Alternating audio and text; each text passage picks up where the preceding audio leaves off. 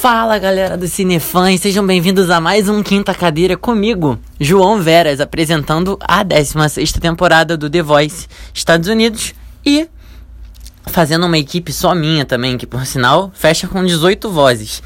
É, hoje foi o último dia, hoje, é, esse foi o último programa das audições às cegas e assim, as coisas ficaram apertadas, né? Primeiro a gente teve uma cantora chamada Célia Babini, que cantou uma música chamada I Don't Wanna Be You Anymore, uh, que veio com um timbre diferente. A cantora tinha só 17 anos e virou nada mais, nada menos que todas as cadeiras. É, eu achei interessante a escolha da música, que, por sinal, eu não conhecia, mas ela calhou de ficar muito boa na voz dela. Afinada, tava cheia de atitude, tudo que o candidato a ser a voz da temporada 16 do programa precisa. Foi impecável, mas meu time tá praticamente cheio, então eu não vou virar a minha cadeira. É, a cantora escolheu ir pro time do Adam, e eu tô ansioso para saber o que, que os dois vão aprontar juntos. Depois a gente teve uma cantora chamada Cecily Hannigan, que cantou Foolish Games. E olha, gente, na boa, a juventude tá arrebentando mesmo, hein? É, essa aí veio só com 16 anos no planeta Terra com uma apresentação super clímax, bem emocionante. É, o problema é que, pela, talvez pela pouca experiência, ela não soube muito bem o que fazer. Os greves estavam meio fracos, mas em compensação as partes altas da apresentação foram bem interessantes. O problema aí, na minha opinião, foi Tom. É, só o Blake virou a cadeira dele. Então ele ficou sozinho, né? Com a voz só pra ele. E eu não vou virar minha cadeira porque, como eu falei, as coisas estão bem apertadas. Depois a gente teve um cantor chamado Calvin Jarvis que cantou A Good Night. E tem que ter muita coragem para cantar uma música de um dos técnicos que estão de costas, né? Não chamou muito a atenção do John Legend, mas rendeu as cadeiras do Adam e da Kelly. A apresentação foi boa, mas eu queria ressaltar que, olha, a voz falada do menino, ela é bem grave. Ele cantou a música no registro um pouco mais agudo, então isso me surpreendeu um pouquinho. É... O cantor escolheu uma das últimas vagas do time do Adam e eu também quero ele para minha equipe. Logo, o negócio tá apertando, né? Bom, depois a gente teve é, Ava August, que cantou House of the Rising Sun, e ela é a candidata mais jovem até hoje a se apresentar no programa. Ela tinha só 13 anos e, sinceramente, gente, tava preparada não.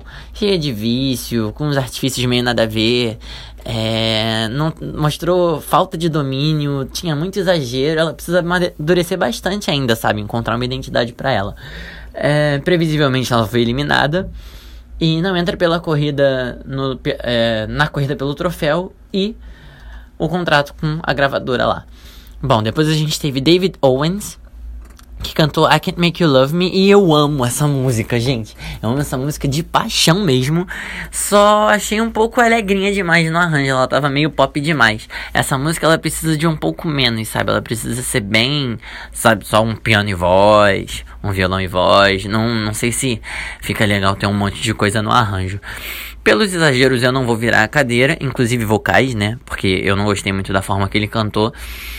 É, mas o candidato é dela e ela não vai precisar dividir com ninguém. E sim, eu estou falando de Kelly Clarkson, que foi a única que quis a voz do candidato. Depois a gente teve uh, uma cantora chamada Presley Tennant, que cantou Stone Cold e sim, queridos, mais uma da Demi no, no pedaço.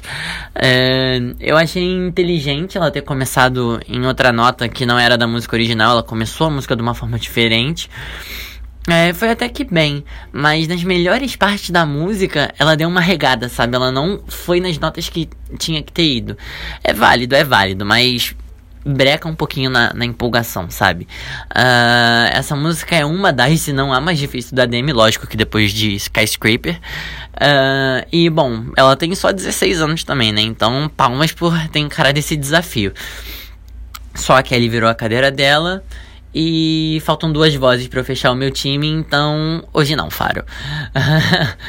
Depois tivemos Rod Stokes com To Love Somebody e, gente, na boa, eu cansei de country, sinceramente. Esse foi meio fraquinho. Obrigado, próximo. Só a Kelly ficou fora da disputa, todos os outros garotos viraram. E o cantor escolheu a equipe do Blake Shelton, Dur, obviamente, né? Como a sua aposta, que, por sinal, já fechou o time dele para as batalhas.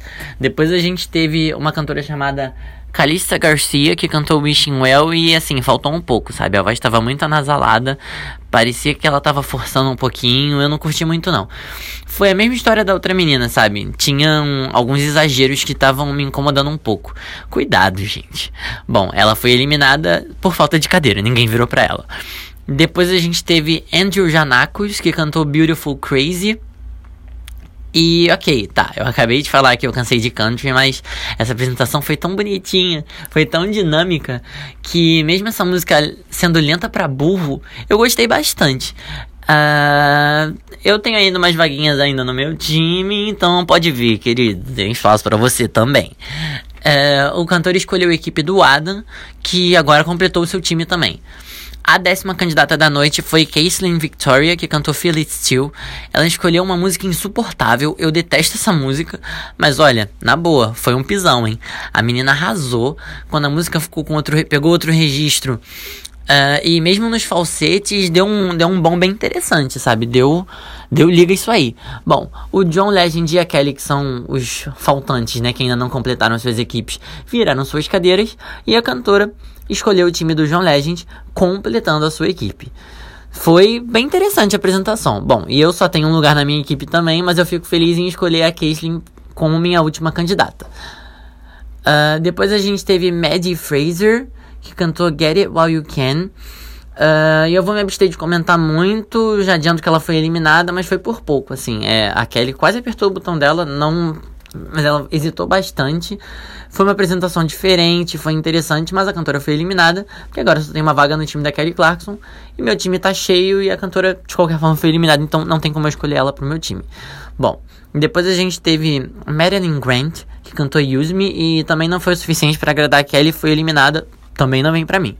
Uh, por último, a gente teve Jackson Marlowe, que cantou Troubadour, e a Kelly finalmente conquistou o seu cantor country tão sonhado durante as blinds, gente. Olha, foi suado. Precisou só ela estar tá disponível para poder ganhar, né? Bom, teve direito até a dancinha, foi muito engraçado. E olha, que conquista. Uma pena que eu não posso virar a minha cadeira, mas agora com todas as equipes fechadas, é o fim das blind auditions. E é o fim da minha seleção para as Blind Auditions também. Por sinal, queridos cinefãs, aguardem, porque minha equipe tem 18 pessoas. E eu preciso dar uma reduzida, porque as outras equipes todas têm 12 e não é justo eu ficar com um monte, né? Bom, então aguardem, porque no próximo, num próximo programa eu vou fazer a seleção das 12 melhores vozes dentre as 18 que eu escolhi. É isso, gente. Até a próxima com mais um Quinta Cadeira. E tchau, tchau.